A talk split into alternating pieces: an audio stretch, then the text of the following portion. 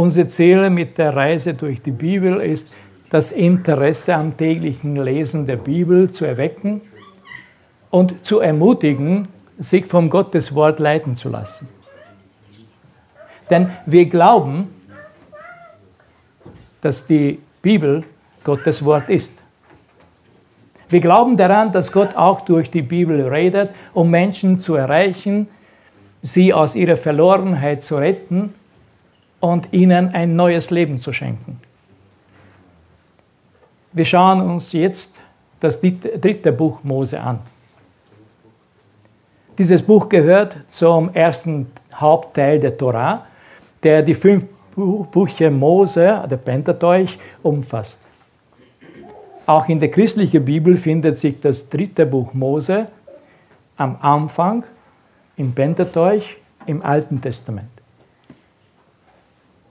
Und trotzdem, obwohl das Buch am Anfang der Bibel steht, dieses Buch wird oft als eines der wenigen gelesenen Bücher in der Bibel betrachtet. Ich kann euch nicht sagen, wann ich letzte Mal eine Predigt aus dem dritten Buch Mose gehört habe. Und es liegt nicht daran, dass ich wenige Predigt gehört habe oder eben, dass ich selten in die Gemeinde gehe, sondern es liegt daran, dass man aus diesem Buch ziemlich selten predigt. Und das liegt hauptsächlich an seiner spezifischen thematischen Ausrichtung auf rituale Reinheit, Opferkulte und priesterliche Vorschriften, die für die heutigen Leser möglicherweise weniger relevant erscheint. Nun, es stimmt schon, dass der Inhalt des Buches auf den ersten Blick wie eine Sammlung von religiösen Gesetzen und Opfervorschriften erscheint. Doch bei näherer Betrachtung zeigt sich, dass die zentrale Thematik des Buches in zwei Schlüsselbegriffen Gemeinschaft und Heiligung zusammengefasst werden kann.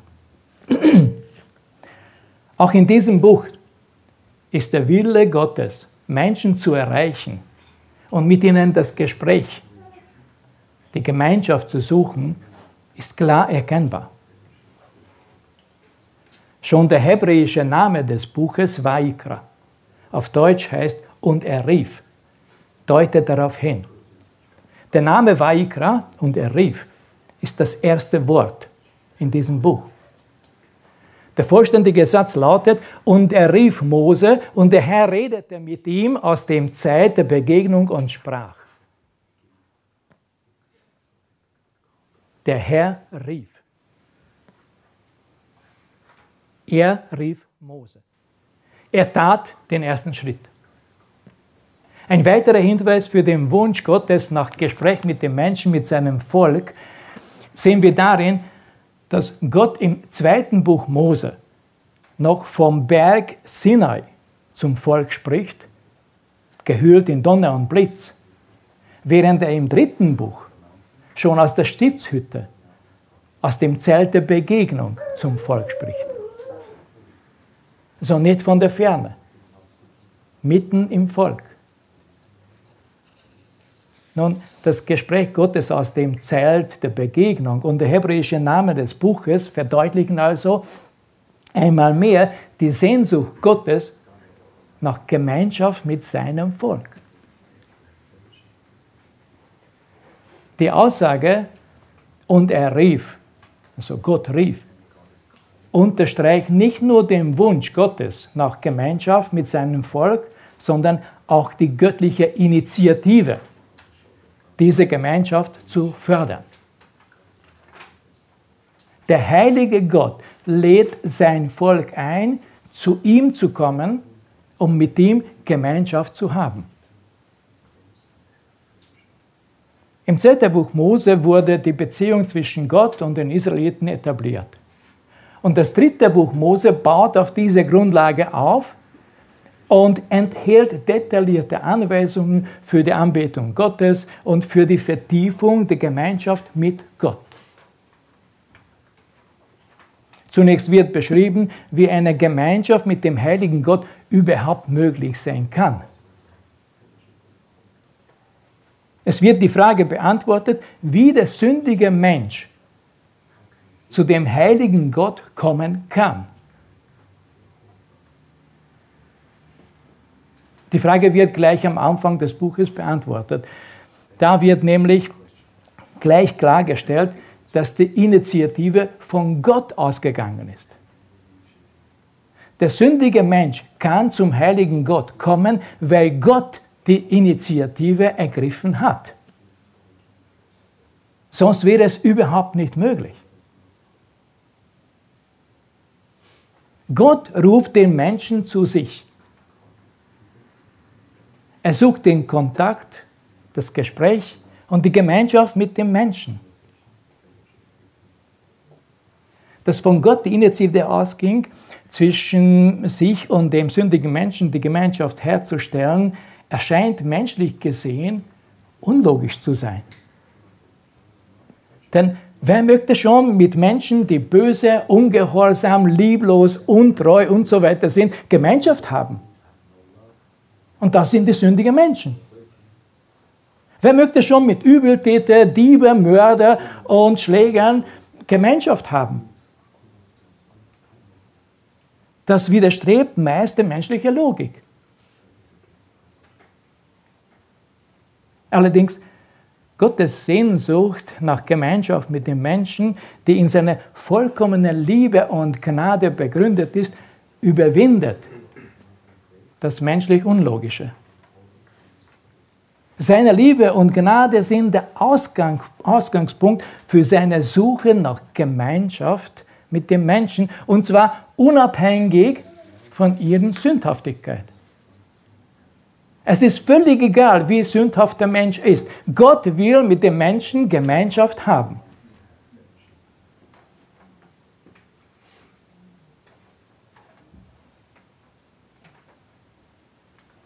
Das ist schwer zu begreifen. Trotzdem ist es Tatsache. Der heilige Gott sucht nach Gemeinschaft mit dem sündigen Menschen. Die Ermöglichung dieser Gemeinschaft, der Zugang zu Gottes Gegenwart, kann allerdings nur auf eine bestimmte Weise erfolgen. Wenn es um die Gemeinschaft mit dem heiligen Gott geht, gibt es Bedingungen. Es gibt immer einen Haken. Nun, es geht hier nicht um Haken. Es geht einfach darum, der Heilige mit den Sündhaften das geht nicht. Das passt nicht zusammen. Licht und Dunkelheit passt nicht zusammen. Wo Licht ist, ist Dunkelheit verschwindet. Wisst ihr, wie man Dunkelheit definiert? Kein Licht. Heilig und unheilig, heilig und böse, das passt nicht zusammen. Da muss irgendetwas geschehen.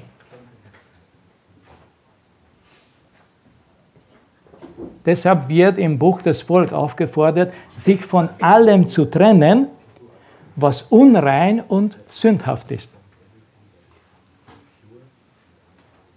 Die aufgelisteten und beschriebenen Reinigungsrituale und Opfer sind aber nicht nur äußerliche Handlungen, sondern sie symbolisieren die innerliche Reinigung. Diese innere Reinigung ist für die Beziehung mit Gott unerlässlich. Die Botschaft lautet nämlich, die Gemeinschaft mit dem heiligen Gott erfordert ein reines Herz. Das Opfer ist ein Mittel, um Sühne zu erlangen und Gemeinschaft mit Gott zu haben.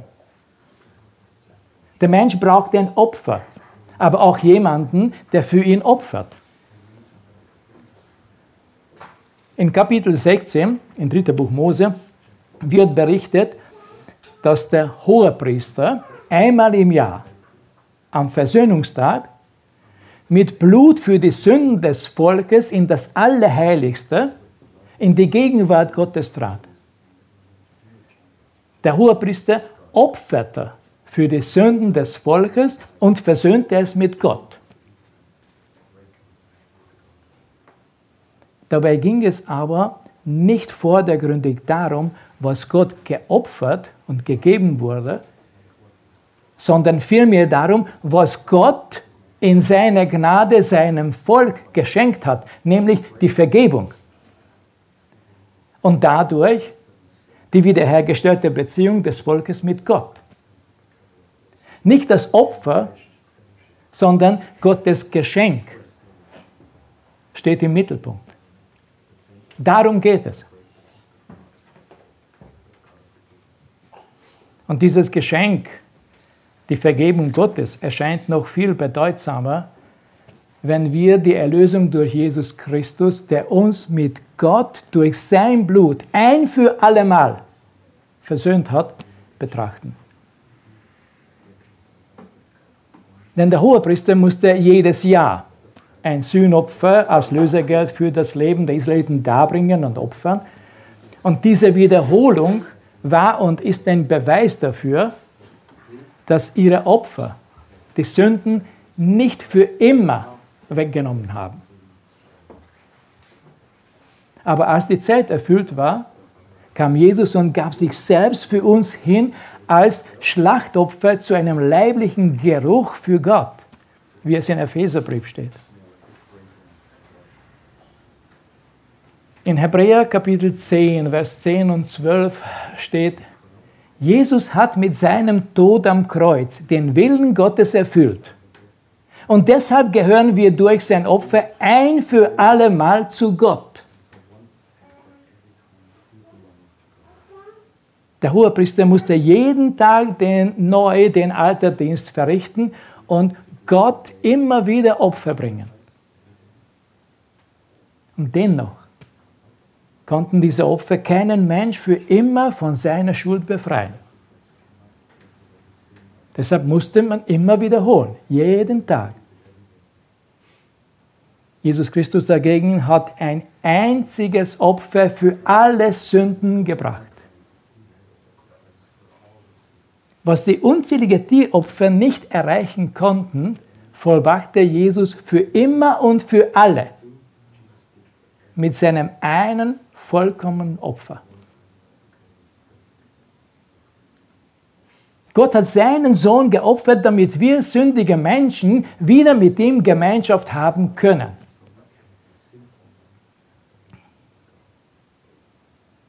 Paulus fasst dies wunderschön zusammen in Römerbrief wo er schreibt, Gott aber beweist seine Liebe zu uns dadurch, dass Christus für uns starb, als wir noch Sünde waren. Wir waren nicht liebenswert. Und trotzdem hat er uns geliebt.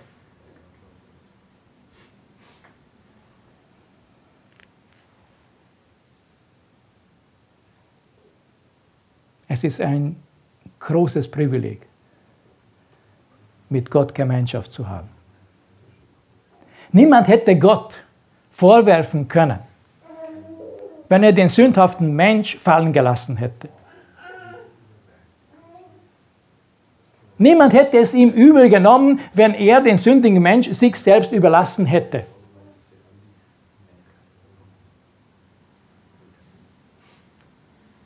Er hat aber es nicht getan. Durch seine Liebe zu uns wollte er unbedingt ermöglichen, dass wir mit ihm wieder Gemeinschaft haben können. So wie es ursprünglich mal war.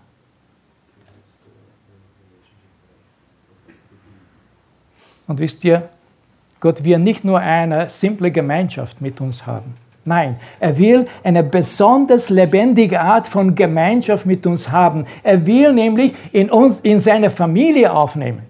Er will uns in seine Familie aufnehmen. Er will eine innige Vater-Kind-Beziehung mit uns haben. Also jeder von euch, der Kinder hat, weiß den Unterschied, wie ist es mit den Nachbarkindern umzugehen und mit den eigenen Kindern umzugehen. Natürlich ist man nett zu den Kindern und liebt sie auch. Aber eure eigenen Kinder, das ist doch was anderes, oder? Und die Beziehung ist, ist einfach unbeschreiblich im Vergleich zu den anderen. Und Gott will so eine innige Vater-Kind-Beziehung mit uns haben. Und dafür hat er alles getan. In Epheser Kapitel 1, Vers 5 steht, ja, seine eigenen Kinder sollen wir werden durch seinen Sohn Jesus Christus. Das hat Gott schon damals aus Liebe zu uns beschlossen. Aus Liebe zu uns. Wir waren nicht liebenswert. Aber er hat es beschlossen. Oft sage ich, Liebe ist in erster Linie eine Entscheidung. Gott hat sich entschieden, uns zu lieben, obwohl wir nicht liebenswert waren.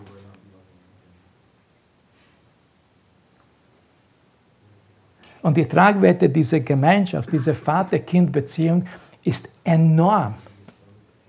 Denn wer zur Familie gehört, der darf zu Gott Vater sagen.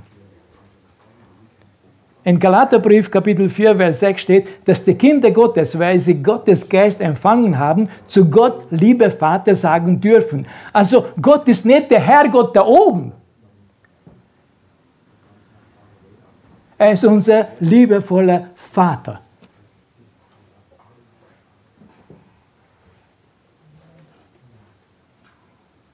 Die Kinder Gottes, die an Jesus glauben und ihm ihr Leben anvertrauen, sind für immer vollkommen gemacht. Er steht im Hebräerbrief, er steht in der Bibel. Also das ist wahr, das ist nicht von mir. Ich zitiere nur. Und wir glauben daran, dass es Gottes Wort ist. Und da steht, sind für immer vollkommen gemacht. Nicht, sie werden vollkommen gemacht oder sie könnten vollkommen gemacht werden. Nein, wir sind für immer vollkommen gemacht. Durch unsere Verbundenheit mit Jesus stehen wir als Vollkommene vor Gott. What a glorious day! What a glorious name, Jesus! He washed my sin away. Ist es euch bewusst, was das bedeutet? Wir stehen als Vollkommene vor Gott durch Jesus Christus. Und Gott hat es bewirkt. Er hat dafür gesorgt. Gott ist Sohn gekommen, um zu suchen und zu retten, was verloren ist. Ich bin heute hier, weil Jesus mich gefunden hat. Und ich kann euch und darf euch heute drittende Botschaft bringen, weil er mich gerettet hat. Praise to the Lord. Leute, das ist unfassbar. Es ist nicht selbstverständlich.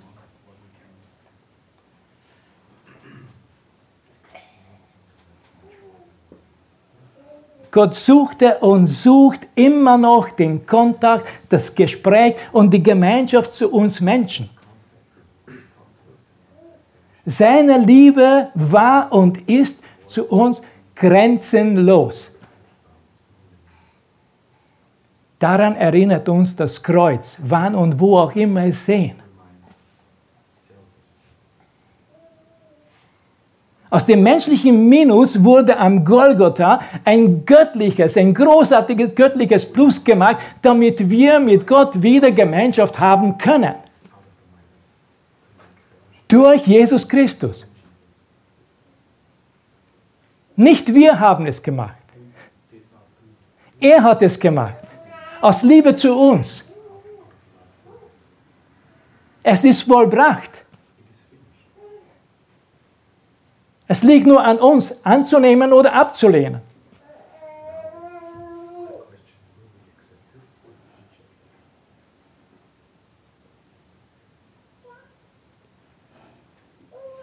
Gott will mit uns eine ganz innige Beziehung haben. Und das wird auch im dritten Buch Mose verdeutlicht. Es ist also nicht nur ein Buch mit Gesetzen und Opfern, sondern und vor allem der Ruf Gottes in seine Familie.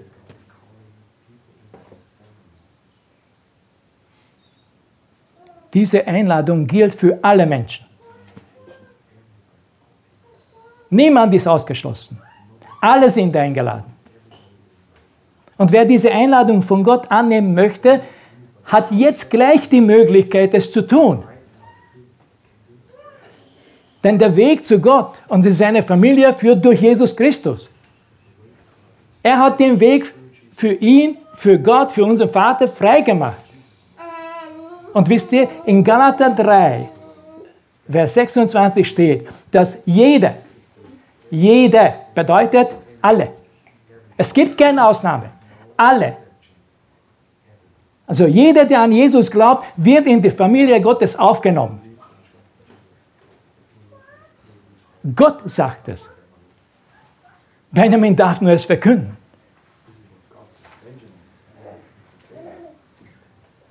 Wir dürfen kommen. Wir dürfen Gott, zu dem heiligen Gott kommen.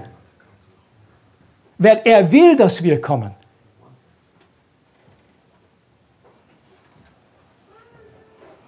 Das dritte Buch Mose beginnt mit dem Wort Vaikra. Und er rief.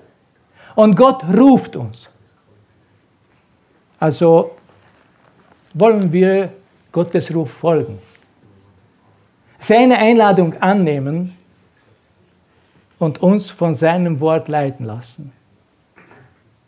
Amen.